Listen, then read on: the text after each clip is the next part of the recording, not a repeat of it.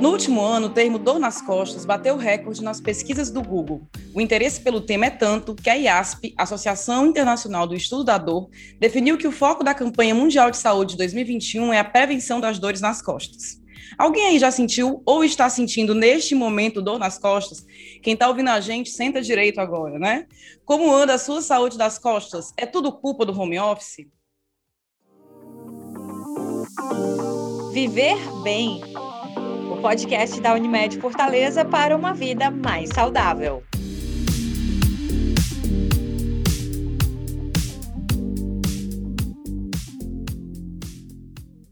Olha, a gente acha que o home office tem muita responsabilidade pelo aumento das dores ou da saúde das costas, mas não é só isso.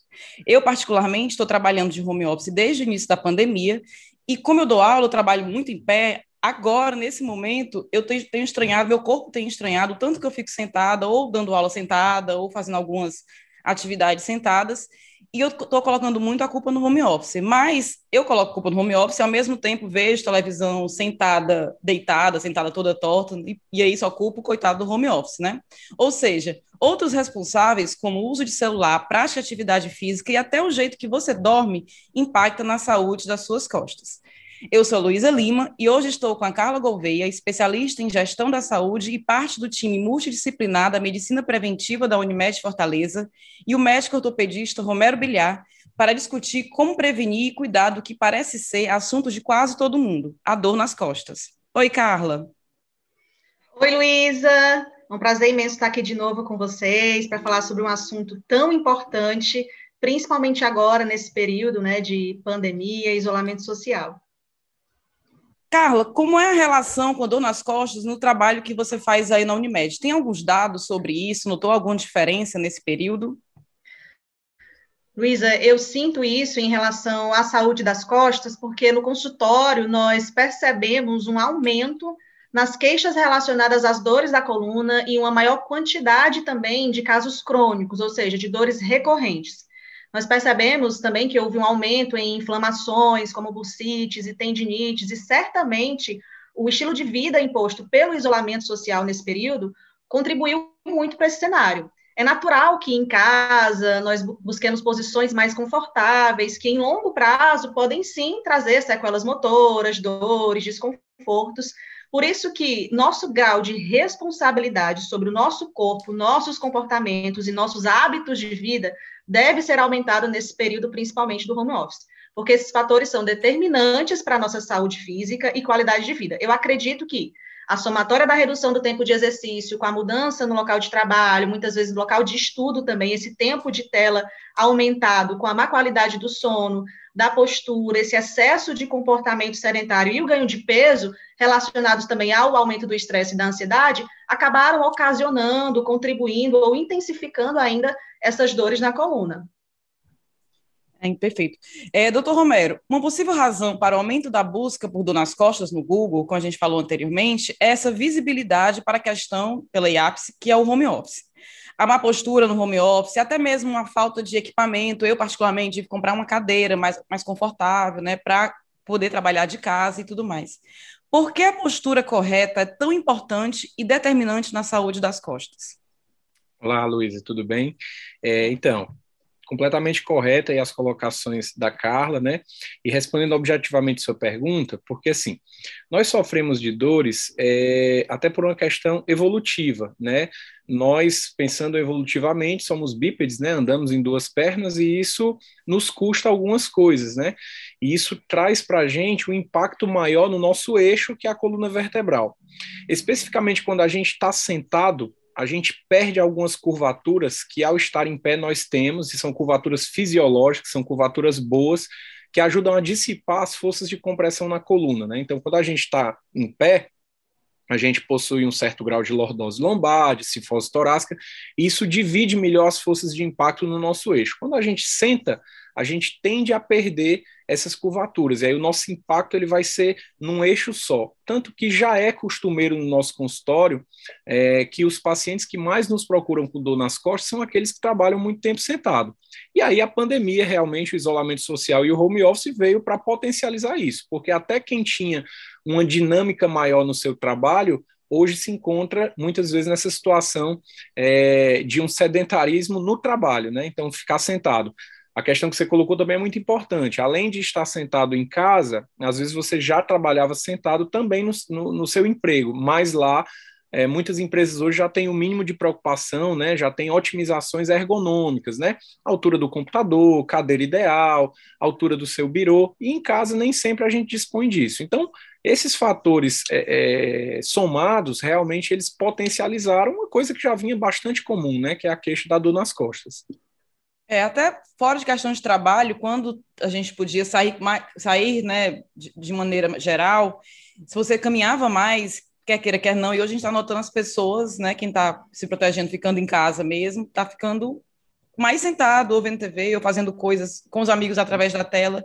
Acho que tudo isso pode ser um fator também.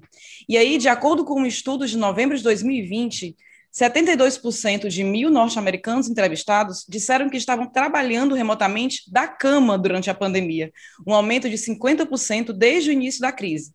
Trabalhar na cama gera sérios problemas que, além de físicos, chegam a ser psicológicos também. Uma das razões conhecidas pela dor nas costas de trabalhar na cama é que o pescoço, as costas e os quadris, por exemplo, ficam tensos quando você está em uma superfície macia que favorece afundar ou esparramar. E aí eu queria saber de vocês, qual o cenário correto para quem está em home office e qual o cenário possível para quem quer ou porque por algum motivo tem que trabalhar da cama, consegue para ter uma postura saudável. Olha, Luísa, é, eu acredito que o cenário ele envolve diversas variáveis, né? Então a gente pode falar dos equipamentos e do posto de trabalho, né? Que tem que ser uma estrutura que realmente proteja a nossa condição física, é, também definir os horários de trabalho, de pausa, né? Isso também ajuda não só na saúde física, mas também na produtividade do, do serviço que você está realizando. Diminuir o comportamento sedentário, então, é, os guias atuais recomendam que a partir de 40 minutos a uma hora de tempo parado, é importante que você se levante, se movimente, né? faça ali uma pausa, alongue a sua estrutura corporal, é, praticar também exercício, inclusive, especialmente os de alongamento, focando exclusivamente nesse tema, não é? Como as pausas para ginástica laboral. Ter uma rotina descompressora emocionalmente também é importante para aliviar as tensões, e aí cabe aquela nossa conversa de sempre, né? Do, do autoconhecimento, de você é, buscar algo que, que tenha relação com o que você gosta, para viver esse momento de descompressão realmente, desenvolver uma autopercepção sobre o corpo perceber que a dor é um sinal de alerta para que você pare, repense comportamentos e alinhe o que for necessário daquela estrutura para que o seu corpo funcione melhor. E aí, cuidar da alimentação, da hidratação, manter uma rotina de descanso também é importante, de sono. Eu acho que tudo isso, é, junto com o equipamento que você precisa, da estrutura ideal para manter ali o seu trabalho são, são alternativas importantes né, para um cenário correto. Agora, focando nessa questão do cenário possível, eu acho que, que, que vale muito da gente realmente fazer, é, dentro de tudo que foi conversado, o que realmente está ao nosso alcance, né, pensando na nossa responsabilidade sobre a nossa saúde física. Acho que o doutor Romero pode completar aqui. Bom, é perfeito, Carlos, que você colocou. Eu no consultório, eu costumo dividir, apesar de tudo estar tá muito integrado, mas essa questão da ergonomia, né, do que a gente pode fazer em casa, eu costumo dividir o que a gente faz de bom para a região cervical e o que a gente faz de bom para a região lombar, porque são queixas muito frequentes, muito recorrentes, às vezes estão associadas e às vezes não. Então a cervical, né, hoje, hoje se criou um termo muito interessante que é o tech neck, né, o pescoço tecnológico. Então a cervical, ela, ela também clama por ergonomia. E aí, o que é que eu posso fazer? E é uma coisa que está ao meu alcance em termos de, é, de, facilitar, de facilitar né, a, a melhor ergonomia cervical. É a altura dos meus gadgets, né? A altura do meu celular, a altura do meu notebook. Então, a gente vê que várias empresas, os bancos hoje fazem isso. Ontem eu estava numa agência bancária e fiquei prestando atenção como eles fizeram aquele trabalho de elevação dos monitores, né, para os gerentes, pessoa física, para os caixas o seu celular, né? Eu tenho uma filha pequena que a gente não tem mais como segurar é, a onda digital. Uhum. Então, a gente é, limita, mas quando ela está usando, e ela vai ter que usar mesmo, isso faz parte da, da, da, vida da gente atual, eu já peço que ela se acostume a usar da maneira correta. Não é não usar, é usar da forma correta. Então, evitar realmente a hiperflexão do pescoço, porque isso é o que muitas vezes vai gerar dor crônica cervical né? Então, Perfeito. hoje, agora, agora pela manhã, eu estava no consultório e atendi pacientes que trabalham né, nessa rotina de computador, de escrever, de escritório, de processo, e aí faz aquele movimento errôneo, e quando você faz ali um exame de imagem, ou mesmo examinando fisicamente, a gente percebe que eles perdem né, a ergonomia normal cervical. Essa é a grande preocupação da cervical, acho que isso é uma coisa relativamente fácil de, de conseguir, né? Levar ali o seu notebook, adaptar a realmente ficar usando seu celular numa altura mais próxima dos olhos. A região lombar, aí é exatamente o que a Carla falou, é você ter o hábito de levantar a cada 40 minutos, uma hora, isso é uma coisa que a gente pontua muito para os pacientes, né? Olha, tem que criar esse hábito, no começo bota um alarmezinho ali no celular, porque parece uma coisa boba, mas é muito comum que o paciente diga, Ih, doutor, quando eu vejo, eu fico é quatro horas sentado, né? Paciente está estudando para concurso, paciente que Com trabalha no escritório, então isso, isso é uma coisa que tem que ser corrigida. A outra coisa é a qualidade do seu assento, né? Nem todo mundo pode e vai investir naquelas cadeiras uhum. é, super ergonômicas, que realmente são muito boas, muito confortáveis, mas você tem que ter um mínimo de ergonomia. Por essa questão da curvatura que eu falei, se a gente perceber, a gente vai ver que todas as cadeiras de escritório elas tendem a ter um assentinho aqui na lombar que tenta manter a sua curvatura, né? Como o pessoal diz no popular, mantém você selado. Isso é importante, né? Porque essa lordose lombar ela ajuda a você não ter de novo aquilo que eu falei, aquele impacto em um único eixo, né? Essa curvatura ela dissipa melhor a força. Se você não tem acesso a uma cadeira dessa, põe ali um travesseirinho, alguma coisa que te dê esse, essa, essa, que mantenha essa tua curvatura e te dê um certo conforto, aliado a esses outros hábitos que, que está certíssimo, né? Que a Carla falou aí muito bem. Olha, eu me identifiquei em algumas coisas, já até com medo quando eu for fazer um exame. Normal, viu? Normal. Vai todo mundo marcar consulta com o doutor Romero agora. É. é. Aproveitando, doutor Romero, essa sua fala sobre TecNec, é, o uso do celular também interfere nas dores nas costas, na saúde das costas. Como é que o uso do celular impacta diretamente na saúde das costas? Pois é, hoje o que a gente vê, sobretudo para a região cervical, né, o TECNEC, é que o celular ele te força a fazer a posição da hiperflexão, uhum. né? E isso é ruim do ponto de vista mecânico, né? Quando a gente perde aquela lordose fisiológica, a gente altera a biomecânica da nossa coluna cervical, você acaba sobrecarregando os discos intervertebrais, além de tensionar a musculatura. Né? Então, se você experimentar ficar, ficar nessa posição por muito tempo, você vai perceber que aquilo te causa um incômodo. Né? É, isso vale para várias profissões. A gente, quando opera, a gente tem que também se adaptar ergonomicamente falando. Né? Então, a gente tem que procurar melhores posições. Ah, se você faz uso de lupa cirúrgica, de microscópio, tudo isso influencia.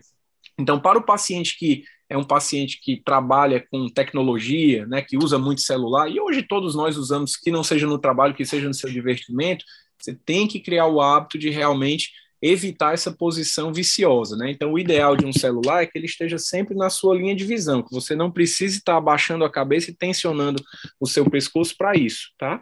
Então, basicamente é esse cuidado que a gente martela muito, né, na região cervical, tanto que é, esportes ou atividades que hiperflexionam o pescoço, seja laboral, né, no trabalho, ou seja é, recreativa, são recorrentes no nosso consultório. Né? A gente tem, tem algumas impressões, já que você vai vendo uma, duas, dez, vinte, cinquenta vezes, aí você percebe que a relação é, é, clara, né? De algumas, algumas atividades laborais ou recreativas que fazem você permanecer nessa posição. Então, é o cuidado que a gente tem que ter. Tem que mexer no celular, claro, faz parte hoje do nosso dia a dia, mas que seja numa posição confortável e boa para sua coluna, que é o mais reto, mais horizontal com sua visão possível, né? Não entendi. De repente, até investir no tripézinho para o celular, se você precisar muito, não sei, Pode né? Hoje, hoje, em dia já existem, né? Para quem gosta de ler, né, que hoje está cada vez menos como um livro, livro não digital, não né? digital, livro isso. físico, exatamente. Gosta, eu sou adepto, né? Eu ainda no livro eu ainda sou meio old school. E tem muito paciente que gosta, ah, eu gosto do livro, gosto de riscar. Eu sugiro muito aqueles apoios de livro, né, que você põe aqui, deixa o livrinho uhum. aberto na sua frente, porque você consegue fazer com o livro, o que você faz com o notebook, né? Deixar numa altura confortável, consegue fazer o celular é uma boa ideia, o tripé, se você vai usar, é, às vezes, as atividades mais bobas, né? Ah, eu vou tocar violão aqui uma hora, deixa o celular aqui na mesa e fica olhando aqui, uhum. e aquilo ali vai gerar dor. Já aconteceu comigo, estou falando aqui por experiência própria. Aí, você sabe, olha, eu passo o dia falando o que estou fazendo. Aí você vai, coloca ele num tripézinho, como você falou, em algum apoio, e você vê que o conforto é bem maior, né? É se perceber, né, doutor? Na verdade. Isso. É você se perceber, sempre ficar ali avaliando Isso. sua postura e se percebendo realmente. Isso. Bom, um levantamento realizado pela Organização Mundial da Saúde mostra que somente a dor de cabeça supera a dor na lombar.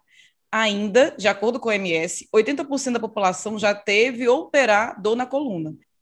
Vamos lá. Essa estatística que você falou, ela é uma estatística já bem batida, bem conhecida, mas não por isso menos importante. Né? Acho que todo trabalho que a gente escreve sobre a dor lombar, é, todo estudo que se começa, acho que faz parte do primeiro parágrafo essa estatística da OMS. Né? Então, cerca de 80% dos pacientes é, vão desenvolver dor lombar em algum momento da vida. Né? Não quer dizer que eles sejam doentes da coluna, mas quer dizer que ele está apresentando um incômodo e isso está afetando, de certa forma, ele, tanto do ponto de vista produtivo, como da qualidade de vida. E realmente é a segunda queixa, né? a segunda causa de, de procura médica no mundo. Né? Isso tem um impacto muito grande nesses fatores, né? no fator social, no fator econômico, né? são pacientes que muitas vezes precisam parar suas atividades laborais, tem um certo prejuízo do ponto de vista também financeiro para o sistema, além de, obviamente, é, a perda de qualidade de vida dos pacientes. E aí, baseando naquilo que a gente vem conversando aqui, é, assim, tudo isso que a gente conversou ajuda, pontua, mas eu acho que se é para enumerar um fator de importância para o tratamento da dor lombar, esse seria o fortalecimento, seria a atividade física, né? Eu às vezes até brinco, né, que tem paciente que chega e diz, ah, doutor, não acredito que eu esperei isso aqui, vi o senhor, é tanta gente tal, para chegar aqui o senhor me mandar fazer pilates, mandar fazer hidroginástica, né? Eu disse, pois é, nem eu sei porque que eu fiz dois anos de residência só de coluna, só para aprender isso. Mas, brincadeiras à parte, realmente, assim, o, a, o benefício que o exercício de fortalecimento é, proporciona para a sua coluna lombar, né, o fortalecimento aqui da musculatura do core, né, que é o grupo de músculos que sustenta a lombar, não, não tem remédio que substitua, né? Existem muitas formas de, de tratar, muitos adjuvantes no tratamento da dor lombar, medicamento, técnicas fisioterápicas, é, terapias adjuvantes, e todas têm sua importância, mas realmente o que o exercício faz ele tende a ser uma coisa mais definitiva, é o mais próximo que a gente pode falar de curativo, né? Eu estou curando porque eu estou adaptando o meu corpo para o meu dia a dia. É, ah, eu trabalho muito tempo sentado, eu sou advogado, sou bancário, sou dentista, contador, manicure, eu não posso deixar de trabalhar sentado, o que eu tenho que fazer é compensar, e a forma de compensar isso, além desses cuidados que a gente vem pontuando, né, uma boa ergonomia, levantar a cada uma hora, é você fortalecer, né, se a gente parar para pensar, a nossa coluna, estruturalmente falando, ela é uma pilha de ossos que teoricamente ela deveria cair. Né? Por que, que ela não cai? Ela não é rígida, ela não é uma coluna de concreto, ela não cai porque a musculatura segura. Quando essa musculatura é flácida, aí o impacto tende a se dar nas, nas estruturas que não eram para absorver tanto impacto. Os discos, as próprias articulações facetárias, né, que é o nome que a gente dá para as pequenas articulações que ligam uma vértebra na outra. E quando o músculo está sustentando, isso não é ser musculoso, é aquela musculatura intrínseca que às vezes você nem sabe que está trabalhando, mas que ela está lá profunda, fazendo o efeito que ela precisa. Quando esse, essa musculatura profunda está funcionando, aí realmente há um alívio né, na compressão, na, assim, na, na, no impacto dessas estruturas, né, discos, ligamentos, articulações. Então a dor ela tende a cessar de forma mais definitiva. Agora, claro, uma pessoa que está numa crise, que vem num, num, num crescente de piora, aí ele precisa ter alguns cuidados a mais, precisa ter uma ajuda profissional, é bom que vá no médico, é bom que vá no fisioterapeuta, né? Ele vai precisar de indicações específicas de tratamento, mas de uma forma geral, eu diria que a atividade física seria a coisa mais importante, não na crise, mas já pensando no médio e longo prazo. Gostei demais da sua fala, viu, doutor Romero? Eu costumo dizer que nenhum trabalho, por melhor que seja, vai devolver a saúde perdida com ele. É, as lombalgias, né, elas realmente apresentam altas taxas de prevalência em todos os setores de atividades econômicas, sendo que, em alguns casos, essa, essa gravidade da, das alterações leva também ao afastamento, né, por conta da incapacidade ao trabalho. E existe realmente uma necessidade de avaliações e de intervenções ergonômicas, como a gente já falou. Em relação ao exercício, é, tanto o excesso quanto a falta da movimentação facilitam a ocorrência de dores na coluna, de mais articulações e, enfim, de dessas doenças que nós estamos tocando agora. Mas focar nos exercícios de fortalecimento da musculatura do tronco, que sustenta a coluna como um todo, incluindo a musculatura posterior, lombar, torácica e também a musculatura abdominal, toda essa estrutura do core, né, como já foi dito pelo Dr. Romero, que é o centro de produção de energia e de estabilidade do nosso alinhamento postural, é extremamente importante, porque o exercício, ele mobiliza, estabiliza e fortalece a nossa coluna, por isso que ele colabora tanto na prevenção das nossas dores. E também é uma, é uma não é terapêutico, não é terapia, mas é terapêutico, né, também, para no processo de, de cuidado, no plano de cuidado do paciente que apresenta essa condição de saúde. E aí existem realmente algumas contraindicação, que na verdade não é contraindicação em relação ao, à modalidade, mas é, é sim uma adaptação que precisa ser realizada na execução de alguns exercícios. As pessoas falam assim, ah, agachamento não pode. Na verdade, o agachamento ele é um exercício excelente. O problema não está no agachamento, mas na forma que ele está sendo realizado. A gente pode realizá-lo de diversas maneiras, sem utilizar aquela barra, né, falando aqui de maneira bem geral, mas o problema não é no exercício, muito pelo contrário, como foi muito bem colocado pelo Dr. Romero, o exercício ele é sim um, uma parte do tratamento da pessoa que, que apresenta essa condição de saúde, mas ele precisa ser bem orientado, direcionado, é, de acordo com a condição que essa pessoa apresenta. É muito foi falado aqui por vocês como, é, como a gente faz para garantir a saúde das costas. Mas já que vocês tocaram no assunto do exercício, e como a gente viu, o sedentarismo pode ser um dos maiores inimigos para a nossa saúde ortopédica, né? Como a Carla falou, nem tanto, é, é, nem pode ter o excesso, mas também não pode ter a falta. É, então, puxando um pouquinho desse assunto do exercício, quais são os tipos de exercício é, indicados, exercícios indicados para quem quer garantir é, é, uma saúde das costas ou para quem sofre? O que evitar, que também tem uma dor crônica, né? O que a pessoa tem que evitar em questão de exercício e se outros cuidados são também indicados, como massagem, acupuntura, quiropraxia, etc. Bom, eu acho que a gente já resumiu bastante essa questão do exercício, né, do, de como ele vai agir, mobilizando, estabilizando e fortalecendo. É, em relação a, ao que de fato é contraindicado, a gente precisa avaliar o paciente individualmente para perceber qual é o tipo de condição de saúde que ele apresenta, qual é o tipo de dor, qual, por exemplo, se for um caso de uma hérnia, onde é que essa hérnia está localizada, para que a gente consiga, dentro do exercício, trabalhar, trabalhar as melhores posturas e a melhor prescrição, a melhor indicação para ele naquele momento com foco sempre em evitar dores e fortalecer aquela estrutura para que ele consiga ter uma, uma melhor qualidade de vida. Eu costumo dizer que é, o problema não está no tipo de exercício, mas em como ele é realizado. Então, a gente consegue adaptar. É claro que é, em uma circunstância de dor, a gente precisa o quê? Tratar, doutor Romero vai falar, deve falar mais sobre isso, mas deve tratar aquela condição de dor, e a partir do momento que o paciente se recupera, a gente começa aí o, o com o início do exercício para fortalecer toda aquela estrutura muscular. Mas as pessoas costumam, costumam falar muito que ah, agachamento não pode, stiff alguns exercícios de musculação, né? Quando, na verdade, a musculação é um excelente exercício para conseguir é, manter aí toda essa estrutura neuromuscular fortalecida e funcionando muito bem. Mas não só ela, né? A gente tem que inserir também a atividade aeróbica por conta do, dos diversos benefícios que ela também traz para a nossa saúde. Fazer aí um mix desses, dessas modalidades para que a gente consiga atender todas as nossas valências físicas e consiga, sim, ter um corpo mais funcional, mais saudável, mais responsivo e consiga desenvolver bem as nossas atividades do dia a dia. Mas natação é um excelente exercício, né, quando a gente pensa em baixo impacto, hidroginástica, mas a gente precisa avaliar realmente individualmente qual é a condição de cada um para prescrever a melhor atividade. Não, tá, tá certíssima, Carla. Eu vou, vou dar algumas considerações aqui. Essa é a hora que às vezes a gente tem um, faz alguns inimigos, né? Quando você fala, pontua algum exercício, pontua outra pessoa se sente dúvida, fala, ah, ele falou que o meu exercício não é bom, né? Vai falar do crossfit não, né, doutor Romero? É, bom, eu, eu, acho, o primeiro ponto importante é esse. Muitos pacientes vão ao consultório hoje falando isso, tô, tô aqui, é não verdade. eu parar o crossfit, não. Na verdade, a gente não proíbe ninguém de nada, né? E eu acho que é importante compreender isso que a Carla falou. Nenhum exercício Sim. é proibido, né? Nem, nem sou eu que vou dizer, ah, você deve ou você não deve. A gente, às vezes, aconselha de acordo com o quadro clínico, é aquele momento é favorável para aquele exercício, é uma coisa que se deve agregar Exato. depois, né? É como fazer, a hora de fazer. É, isso vale para as terapias também, tá? Então, existem alguns pontos importantes. É, o exercício, ele se a gente imaginar a nossa coluna no que a gente faz de bom e no que a gente faz de ruim, ruim para ela, vamos imaginar uma balança, né? Então você fala assim, nossa, eu sou ah, sou advogado, eu estou estudando para concurso, pronto, eu passo oito horas sentado, isso está no lado ruim da balança, né? Eu estou sedentário, está no lado ruim. Eu vou começar um exercício para tentar equilibrar essa minha balança.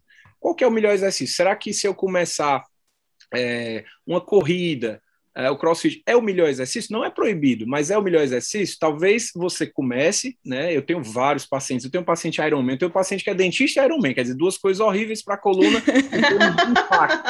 Mas ele adora, eu não vou tirar ele dessa atividade, como tenho muito paciente corredor, como tenho um paciente crossfiteiro, mas o que eu digo é o seguinte, olha, se, se no teu caso é, tá tá te gerando algum grau de desconforto, você precisa contrabalancear isso. Então, esse meu paciente, por exemplo, que é dentista Ironman, ele diz, ele faz cinco dias por semana de pilates. Foi o exercício que ele encontrou que faz um, um contraponto que para ele supre.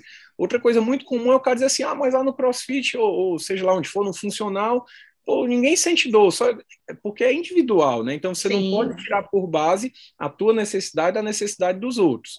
É, então, de uma, em linhas gerais, quais são as atividades que a gente recomenda é, até mesmo saindo de uma crise, porque hoje também existe isso. Né? Antigamente, como não, não se tinham tantos dados a respeito dessa questão do fortalecimento, é, a gente ainda pega paciente que foi tratado aí 30, 40 anos atrás, fala, ah, doutor, tive uma crise na época, tinha um hernia de disco, é que mandou passar 30 dias deitado, 60 dias, isso não existe mais hoje em dia. Hoje a gente sabe que quanto antes o paciente é, reabilitar, é, conseguir um, um tônus muscular, melhor, menos massa magra ele perde, aquilo vai quebrar o ciclo vicioso dele. E quais são os exercícios que a gente consegue, desde o início, já orientar? Esses que, como a Carla falou, trabalham bastante alongamento, como a piscina, né, seja a hidroginástica, seja a natação, a depender da aptidão física do paciente, o próprio Pilates, né, é feito, é um, o acompanhamento normalmente é bem individualizado, você vai no seu limite, a musculação bem feita, bem orientada. Então, assim, via de regra, os, os, os, exercícios que praticamente não têm contraindicação são, na minha opinião, são esses três, né? A piscina, o pilates e a academia a tradicional. É, o que foge um pouco disso e agrega impacto, tipo, beach tênis hoje está muito na moda, hoje mesmo atendido em consultório, o crossfit, funcional, corrida, né? Tem muita gente hoje praticando e é um exercício ótimo, assessoria e tal, corrida, o próprio é, triatlo, Pode, claro que pode, mas aí você tem que levar em conta que você precisa balancear isso. Então, se você é uma pessoa que tem dor nas costas, já está procurando ali um médico, um profissional fisioterapeuta, e a tua única atividade vai ser uma de impacto, talvez você não vá ter um, um êxito interessante. Eu, por exemplo, pratico tênis. Se eu praticar tênis e não fizer um fortalecimento, eu faço musculação também. Se eu não fizer, eu sinto dor, né? Porque Verdade. é o impacto que isso vai gerar em mim. Não é porque eu sou doente da coluna, é a minha demanda. Ah, tem gente que só faz o impacto e não sente nada. Puxa, que bênção, né? É, isso, isso é muito genética, acontece. Genética boa, né? Grau, exatamente, esse é o grau demanda, mas o mais correto é que você realmente indique sempre uma atividade de fortalecimento. E se a pessoa quer agregar uma atividade de impacto, ah, doutor, mas eu sou louco por corrida, eu adoro meu Muay Thai, eu gosto, você vai fazer, mas vai fazer sempre aquilo. E tem também a questão emocional envolvida também, né, doutor Romero? Às vezes a pessoa gosta, tem prazer, é claro, mas, é mas realmente essa questão do fortalecimento é, pra, eu acho que é a base, né? A base para que você, Sim. de fato, consiga inserir outras modalidades que vão te trazer essa maior sensação de alegria, de satisfação, enfim, que vai fazer com que você realmente também é, progrida na, na, atividade e tenha também os outros benefícios, né, que não só a atividade de força vai dar nesse momento. Perfeito, é isso. Então é tudo uma questão de equilíbrio e momento. Então, às vezes, a pessoa está saindo de uma crise de hernia discal né? Eu não posso orientar que essa pessoa comece a correr na semana seguinte. Olha, vai para um não. fortalecimento, começa. Se tiver ali um mês, dois meses já totalmente assintomático, tá bem, evoluiu, progrediu, aí você agrega o que te dá satisfação. Ah, aí você volta, começa a sua caminhada gradativamente, vai para uma corridinha, progride para um trote, ou vai para o seu futebol, mas tudo no equilíbrio, né? Mas realmente contraindicação não existe. O que existe são esses cuidados, né? É, e tem muitas pessoas que negligenciam essas dores também. Eu fico muito preocupada com isso, né? Faz um esporte aqui, outro ali, negligencia essa dor porque acha que é normal, é natural, e quando vai perceber já chegou num, num grau de, de, de, problemas como né, de incapacidade física. Sim. Então, é, aliado a esse tipo, esses tipos de exercícios, esses cuidados que algumas pessoas procuram, como massagem, acupuntura, elas também ajudam? É uma questão só daquele momento, só ajuda naquele momento? Como é que funciona? São indicados? Bom, essas terapias adjuvantes, na minha opinião, são importantíssimas, né? Agora, é, cada uma tem sua peculiaridade, né? Eu não vou conseguir colocar aqui para você uhum. englobar tudo numa sacola só, né? Quando a gente fala acupuntura, quiropraxia, osteopatia, RPG, né, as, as, modalidades fisioterápicas de uma forma geral, terapias manuais, todas têm sua importância. E aí existem algumas peculiaridades que também não, não, não tem como a gente explicitar aqui, até dos diagnósticos, né? Dependendo do seu diagnóstico, talvez aquela modalidade não seja mais interessante, né? Mas todas elas têm o seu valor algumas já para um período inicial, já para ajudar a tirar da crise, outras mais para uma manutenção, um segmento, mas sem dúvida todas têm, todas têm bons valores. Importante você fazer sempre com profissionais referenciados, né? profissionais que tenham boa formação, de preferência que já tem ali um, um grau de referência razoável, ah, eu já conheço quem faz, já tem, já tem resultados legais, mas eu acho interessante também você discutir sempre com ele, com o seu médico, é, qual a modalidade, e isso é uma discussão mesmo, né? não existe uma imposição de verdade, né? Assim, a, o tratamento hoje multidisciplinar, ele é fantástico, né? Então, eu tenho alguns fisioterapeutas Sim. e alguns educadores físicos que eu conheço, que gosto do trabalho deles, cada ano que passa eu vou conhecendo mais uns, porque a gente normalmente até conhece primeiro pelo nome, porque chega um paciente, chega dois, chega três falando, você vai criando uma uhum. boa impressão. Puxa, esse cara está tendo um bom resultado com esse paciente, está tendo com esse. Aí de repente você conhece o profissional. Então é interessante você ter esse grau de confiança, como o inverso é verdadeiro. Às vezes eles mandam pacientes para a gente, né, para mim, para os meus colegas, porque sabem assim: não, esse paciente já foi nesse, nesse médico aqui, teve um bom atendimento, teve uma boa conversa, teve uma boa manutenção de tratamento.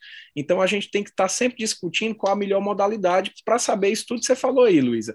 É, a acupuntura, a osteopatia, a quiropraxia, o RPG, todos são válidos. Agora, realmente, é, você vai percebendo que alguns diagnósticos eles são mais favorecidos com algumas técnicas e não com outras. Então, são coisas que você consegue discutir, né? Ó, vou te mandar esse, não, isso aqui nessa hora talvez seja mais interessante procurar esse outro tipo de, de ajuda, mas tudo é válido, sem dúvida.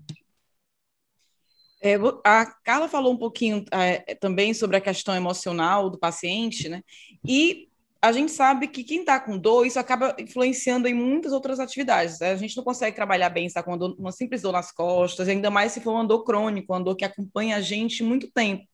Então, a saúde nas costas também causa esse impacto na nossa vida, não só pela questão é, física, mas com a questão psicológica. E por conta da pandemia, como a gente sabe, muitas pessoas evitam sair de casa e acabam se automedicando, o que é um perigo né, nesse momento. Quais são os riscos? Eu queria saber de vocês, quais são os riscos de quem se automedica para dores nas costas, e a gente tem essa, essa cultura, né? Uma dorzinha aqui, ah, não, trato com isso. E tem gente que, que acha, às vezes, que se autoconhece tanto que fala: ah, para mim só serve esse remédio, serve para tudo, para dor na tudo eu tomo esse remédio que serve. Então, qual é o perigo dessa automedicação e como é que eu posso avaliar esse impacto psicológico para quem sofre de dores nas costas? essas dores, é, elas, as dores na coluna, né? Na, na verdade, elas, as dores de forma geral, elas trazem também essa consequência emocional e porque o nosso corpo ele somatiza, né? A gente tem a psicossomatização do nosso corpo por conta das nossas emoções, do que a gente vem sentindo nesse momento pandêmico. A gente esteve hipervigilante em todo essa, esse período, e isso também nos trouxe excesso de autocobrança, esse trabalho em casa, toda essa, essa construção familiar que, que trouxe uma série de adaptações que no início foram vistas talvez de uma maneira até mais animadora, mas depois de determinado período a gente acabou é, sobrecarregado realmente emocionalmente, e esse estado de hipervigilância nos causou uma série de, de doenças, de adoecimentos que foram de fato uma psicossomatização de tudo que a gente estava sentindo e ainda está uhum. sentindo nesse momento, né? Então, as dores, elas também, elas aumentam o nosso nível de estresse. Falei sobre isso numa palestra hoje de manhã, né, que elas aumentam o nosso nível de estresse, e, isso traz uma série de consequências também é, em nível de, de adoecimento emocional. Também aumentando é, os processos de depressão, né? A gente tem muitos pacientes hoje, é, nossa carteira de, de clientes relacionada à procura é, pela parte da psicologia, e na nossa equipe, lá multidisciplinar da medicina preventiva, aumentou demais também. Então, a gente está tá realmente atendendo muitos pacientes com essa queixa emocional e também que, que, tem uma relação direta com o trabalho que é exercido em casa, né? Então, junta aí a questão da sobrecarga emocional por tudo que a gente vem vivendo, junto com esse, esse corpo que não tem essa estrutura preparada para o dia a dia, né? Para a atividade que ele está realizando, não houve, muitas vezes até no próprio trabalho não havia essa adaptação da maneira correta, em casa menos ainda. Né? Então, juntou tudo isso e a gente teve aí, tem ainda um aumento muito grande a nível emocional, e quando a gente não cuida dessa energia física, nem da energia emocional, nem da mental, nem da espiritual, a gente acaba tendo realmente adoecimentos no campo físico, e isso a gente percebe no nosso dia a dia, com as nossas sensações, e é, é, um, é um ponto realmente muito importante, e nós temos que estar o tempo todo aí se percebendo para cuidar né, da nossa saúde física e mental e emocional. Muito bom, muito bom, Carla. E, e assim, a automedicação acaba influenciando nisso. Porque, assim, qual seria o risco, eu diria? O risco, às vezes, é você perder o time do melhor tratamento, né? Então, muitas vezes esse atraso ou automedicação não vai resultar em nada grave ou nenhuma, nenhum impacto tão negativo assim. Mas em alguns casos, isso realmente vai fazer o paciente sofrer por mais tempo, né? Quando ele podia ter tido é, um, um tratamento mais certo, um, uma avaliação mais precisa. Hoje, pela manhã, eu atendi um paciente, nós estamos em julho, né?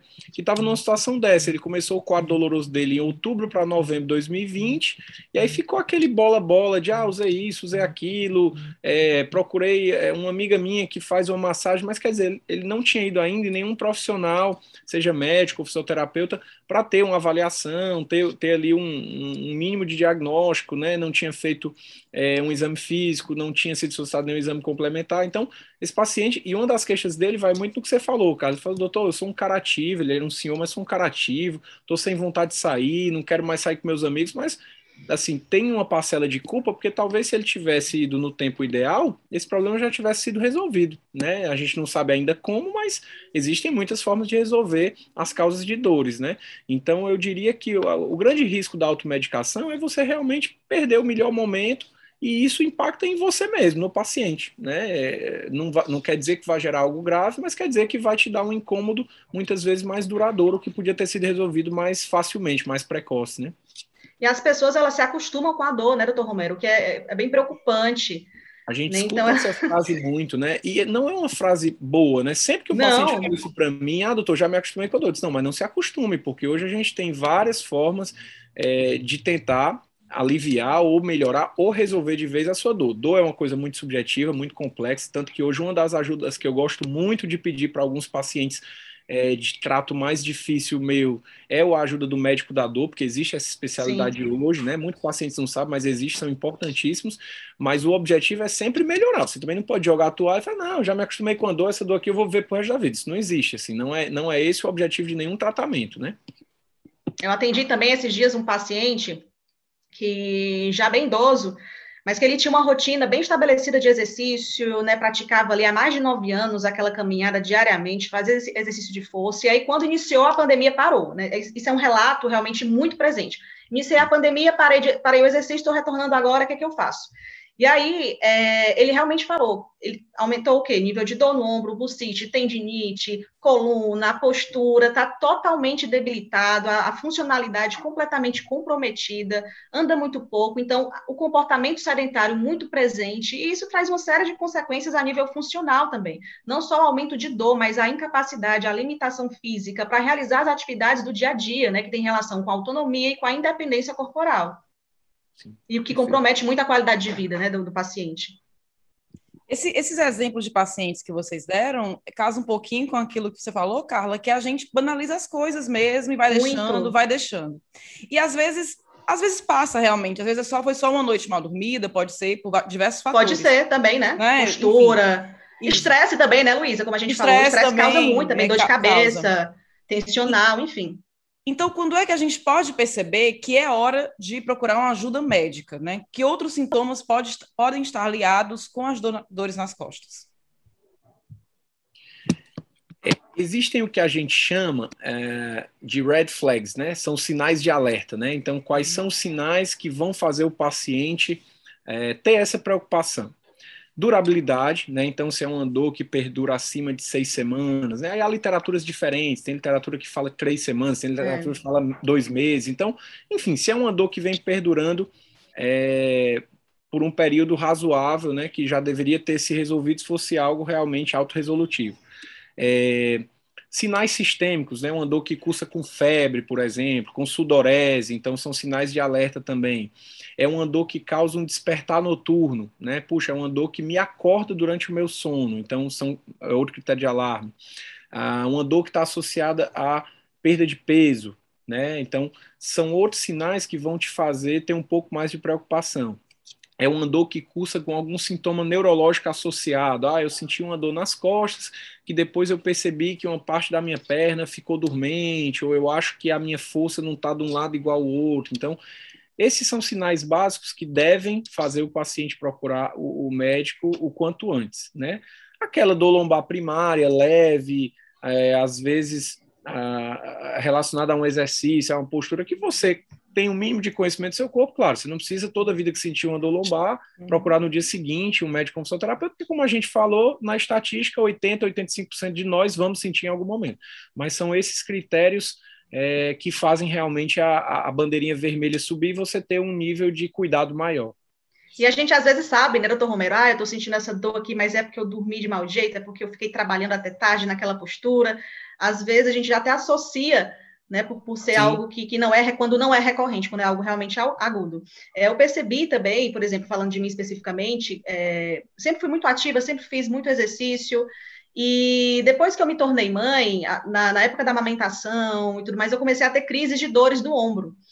E aí, porque eu colocava, amamentava de um jeito, às vezes na noite aquela confusão, má postura, e, e, isso me trouxe também uma série de consequências que eu tratei, enfim. Mas às vezes essa, essa questão postural ela também é momentânea, né? De acordo com a fase da vida que a gente está vivendo.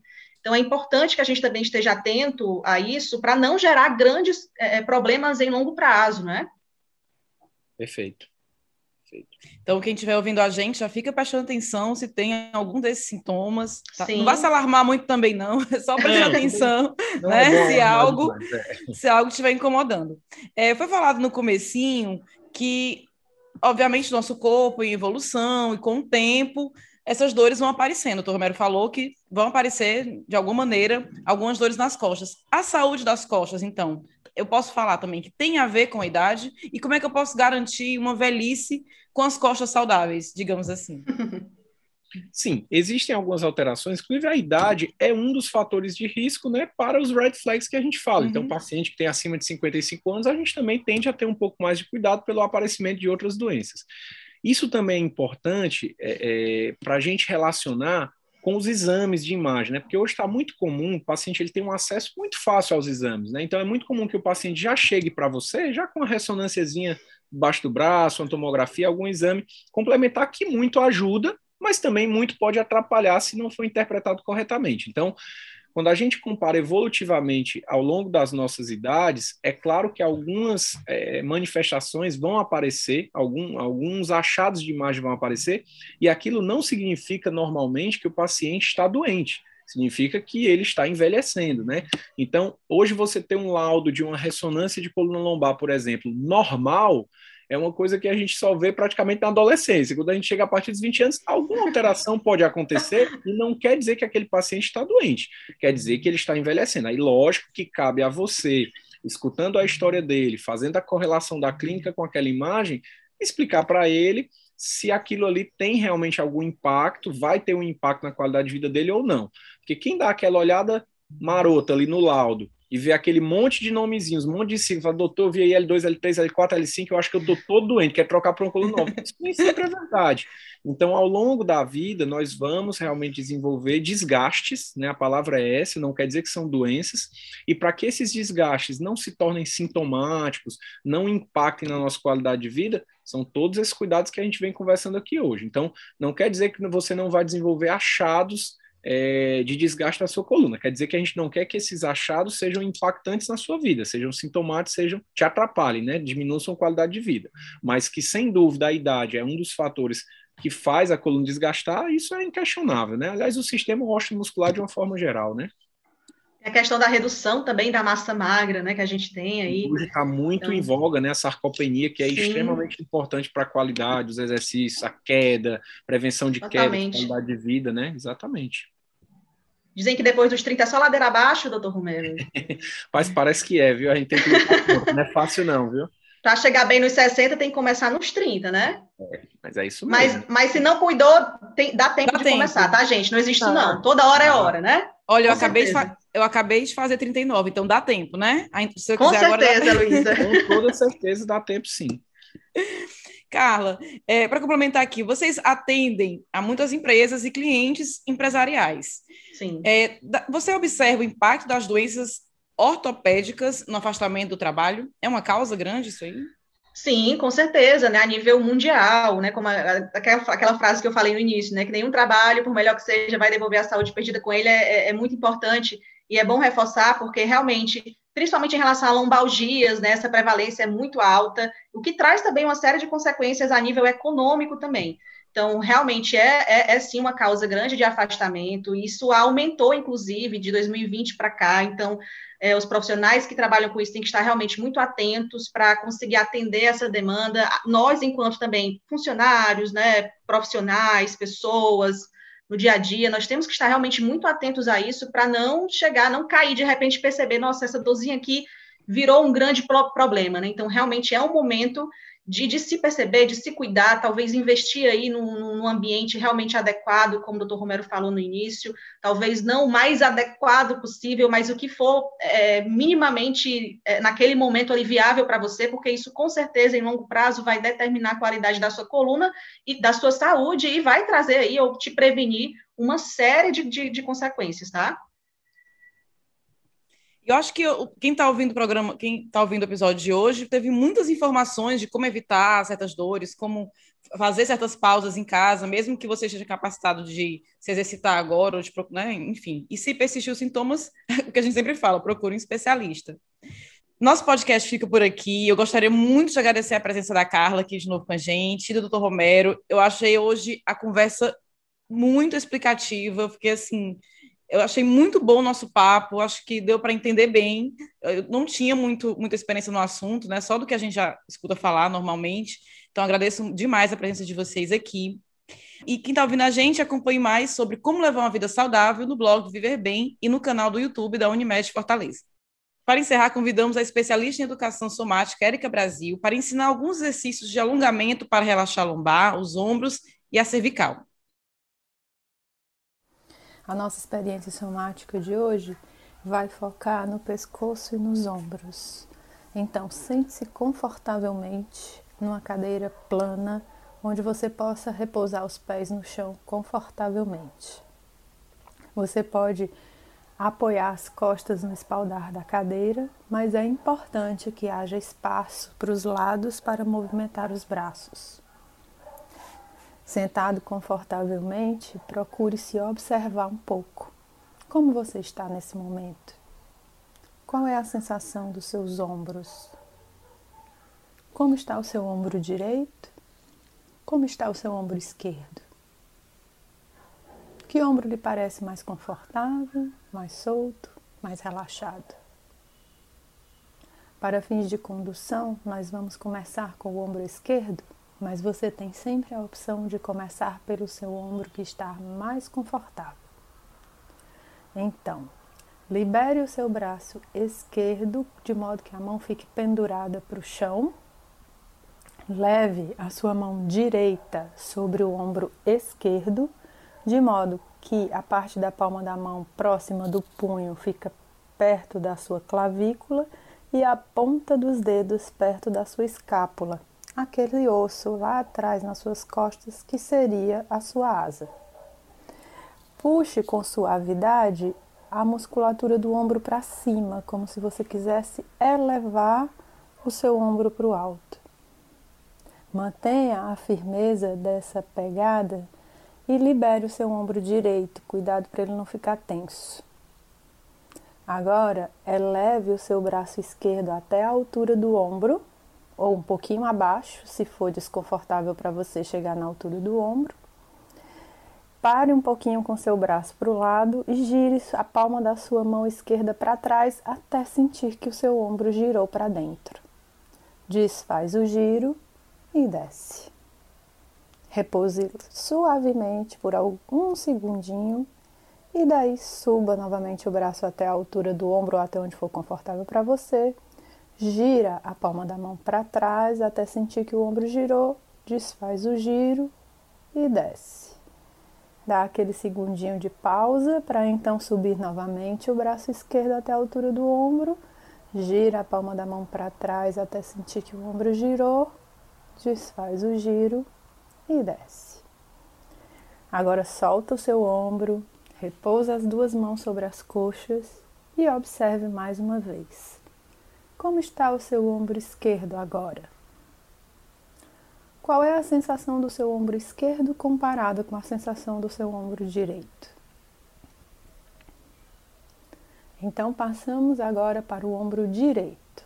Libere o seu braço direito ao lado do corpo de modo que a ponta dos seus dedos direitos ficam apontando para o chão. Leve a sua mão esquerda sobre o ombro direito. Puxe com suavidade esses músculos para cima e cuide de manter o seu ombro esquerdo relaxado. Eleva o seu braço direito até a altura do ombro Gira a palma da mão para trás até sentir que o seu ombro girou. Desfaz o giro e desce. Dá um segundinho de pausa. Eleva novamente o seu braço direito até a altura do ombro ou até onde for confortável para você. Gira a palma da mão direita para trás até sentir que o ombro girou. Desfaz o giro e desce. E uma última vez, sobe o braço direito gira a palma para trás, desfaz o giro e desce. Volta as duas mãos para as coxas e observe novamente os ombros. Como estão os seus ombros agora? Compare com aquela primeira vez que você percebeu. Está mais pesado? Está mais leve? Está mais livre? Está mais longo? Está mais largo? Aproveita que você está sentado aí Gire sua cabeça para um lado e para o outro. Qual é a sensação do movimento quando a sua cabeça vai para a direita, quando sua cabeça vai para a esquerda? Até onde sua vista alcança no lado direito com facilidade, até onde sua vista alcança com facilidade do lado esquerdo. Essa sequência é uma ótima sequência para logo em seguida de um período de uso longo do computador, ou do smartphone ou do tablet.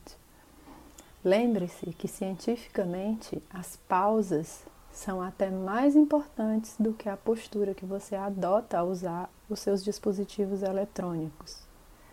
E é muito importante não acumular tensões, liberar sempre e cuidar do seu bem-estar. O podcast Viver Bem, da Unimed Fortaleza, é uma realização do Grupo de Comunicação O Povo, roteiro e coordenação Paulo Lima, produção Diego Viana e edição Mariana Vieira.